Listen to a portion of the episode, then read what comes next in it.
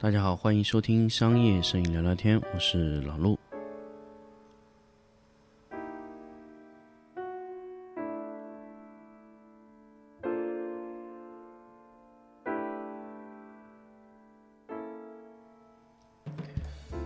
欢迎大家收听新的一期商业摄影聊聊天。那么这段时间呢，确实落下了一些嗯节目吧，可能说不是一些了，是比较多了。那么因为最近这一段时间呢，一直处于出差呀、拜访一些摄影师的状态，所以特别特别少的时间给大家去录节目，或者说根本就没有时间。而且我没有一个特别好的一个录音的方案，可以随时可以便捷的带来带去。所以这个就造成了我在录节目的时候，必然会存在一些断档。所以趁回来这几天呢，给大家去补一些比较有意思的一些内容。那当然，大家如果听到也是分段的去给大家去放出的。那么当然回来以后呢，我首先要跟大家一个一个去聊一聊我拜访的一些摄影师的故事。首先那些摄影师的故事啊，我我这次拜访的真的非常多。所以我可以一个一个来跟大家去聊。那么当然，大家也看到我在给爱爱图仕的这个 B 站做直播的时候，大家也看到有非常非常多的内容。所以，嗯，大家可以看到一些我拜访的摄影师，甚至未来会有非常非常多摄影师会慢慢的你们看到在直播的环节中。所以，首先我们先来看聊一聊我们去拜访那几个比较有意思的人物。首先，我我就想说我拜访了严冬。那么当然，大家如果知道了严冬的这个呃角色哈，大家可能也知道严冬是一个呃非常非常严谨的一个摄影师。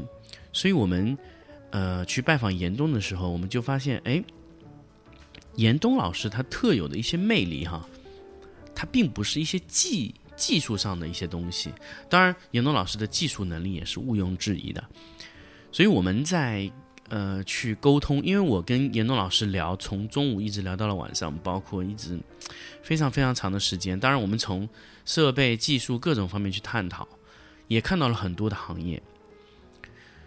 那么，首先呢，就是严冬老师他现在还是在招隽永的一些弟子。那么，严严冬老师他这个人的性格哈，从我进入到影棚的时候就发现，首先他影棚不大，可能目测就三四百个平方。那么他的拍摄区非常非常的干净，就很整齐，每个东西一二三四五六七八码的非常非常的齐，所以这就是严冬老师在做一些呃拍摄啊，包括他做人个人的这些修为上面就特别清清爽啊。他和之前我们拜访的禅宗喝水高世元老师真的是很像的一种方式，就工作非常非常严谨。每一次拍完的灯归置的角度都几乎是一样的。那当然，我不知道这是刻意为之还是什么，因为这个就是长期在收灯的习惯上保持了灯的收的角度是差不多的。就是他手上呢标准化的流程做得非常好。但是呢，如果你你让严冬老师去说一个特别特别呃学术化的东西，那这个可能在那一辈摄影师里面可能不太适合。但是他特别特别喜欢，哎，就是实战的环节跟你去说这个事情，比如说。怎么拍的？怎么操作的啊？这个东西，甚至他可以告诉你，哎，商业是什么？什么是摄影商业？那在这个年代，平面已经不是特别特别流行的年代，那你应该怎么去教学生呢？所以严冬的课一半在教术，一半在教道。那么我我们有拜访过非常多的严冬的学生，比如说，呃，何文安啊，啊，包括陈家群呐，啊，宇飞龙啊，乌影春呐。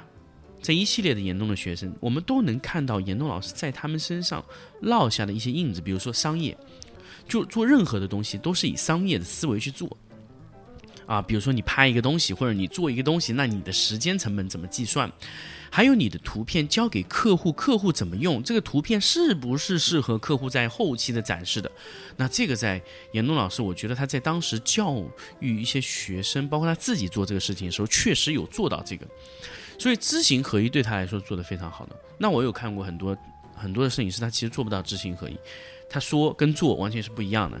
但是我在看到这老一辈的摄影师，真的做得非常非常的好，仔细啊，包括他自己做的事情，包括他别人东西。有时候我自己也很也很难做到知行合一。有人问我，哎，老鲁，你自己的影棚能整得很干净吗？啊，我很难。但是我在我的助手的整理下是可以整整理非常干净，但我自己本身也是很难做到的。所以，因为我自己也是一个比较随性的人，所以，呃，做一些东西哈，我喜欢逻辑整齐，但是我并不喜欢这个结构整齐，这是我个人的一个缺点嘛。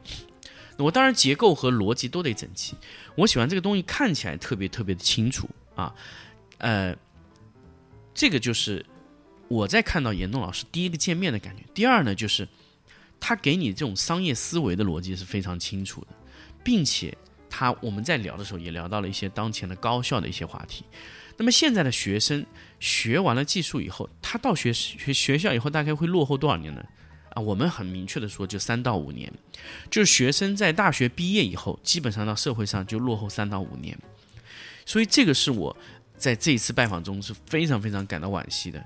就是大学明明你有在读，你也有很用心读，但是你毕业的时候，并不是你学的不够好。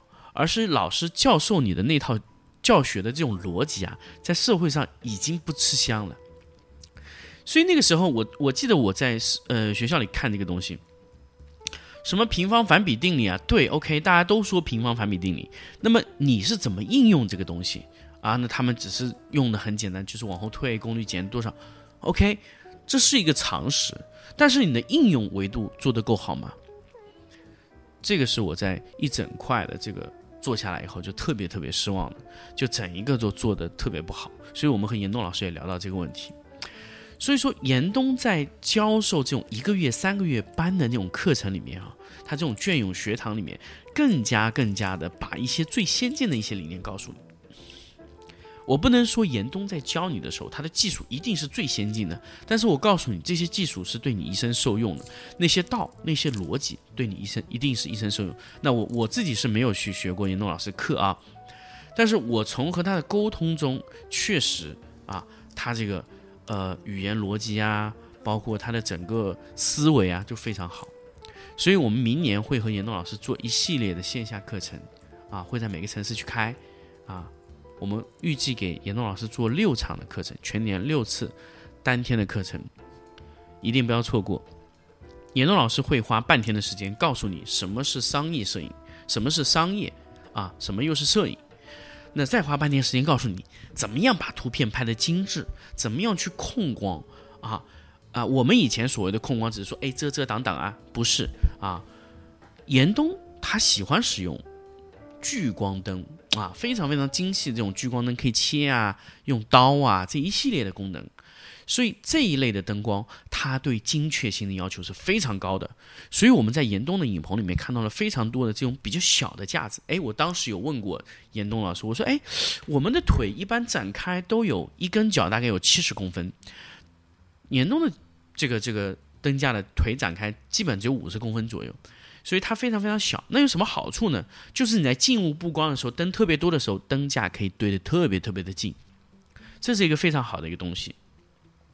这个我后面在乌影村那里啊，也看到了这样的架子，在宇飞龙那里也看到了这样的架子，所以基本上严冬的学生几乎都会沿用这种灯架。那在其他的影棚里面，我没有见到过啊，这个确实是一个。老师带给学生一系列的一个一个操作的一个好处，所以我自己看到了这个架子，我也觉得非常好。大家可以去尝试去找一下灯腿、灯架的腿特别短的那种架子，那种架子呢，就是用来布置一些小面积的光线的时候非常多用到这种短脚架啊，非常好用。大家也可以看，呃，这个是我在整个看下来的一个一个一个一个东西。另外一个就是，呃。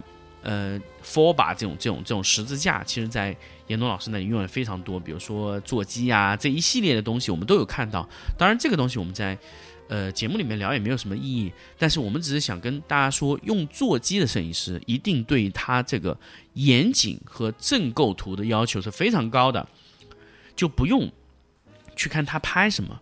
你只要看到他用这个设备，用这个习惯，十字架、灯架、灯腿，全部是那种全套聚光灯系统的，那么这种对灯光的控制要求就非常非常高了，啊，所以这就是我们在看到的哈，这是我在看到的这个灯光布光逻辑里面的一个非常好的一个榜样啊。严东老师到现在为止还在授课，那每年好像保持是两两到三期吧。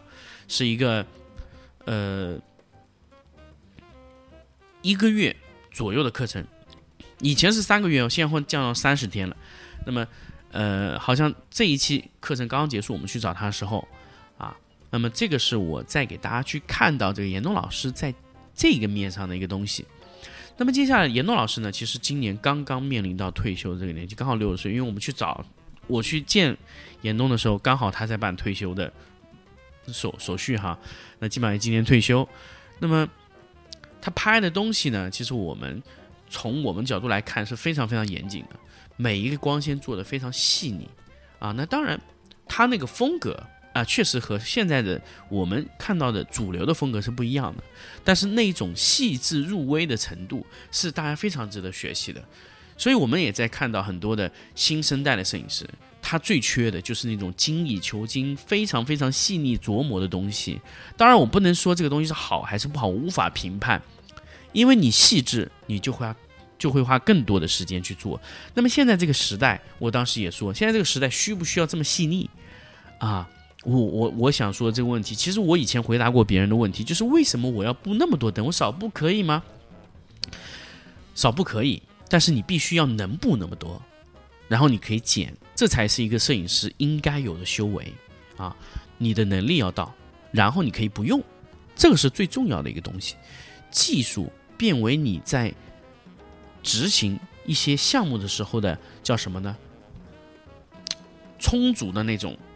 底气，你可以用，可以不用，这就是最重要的一点，啊，这个就是我们想跟大家分享的关于严冬老师的拜访，啊，那我们接下去呢，再给大家聊聊更多的摄影师，下期我们会聊谁呢？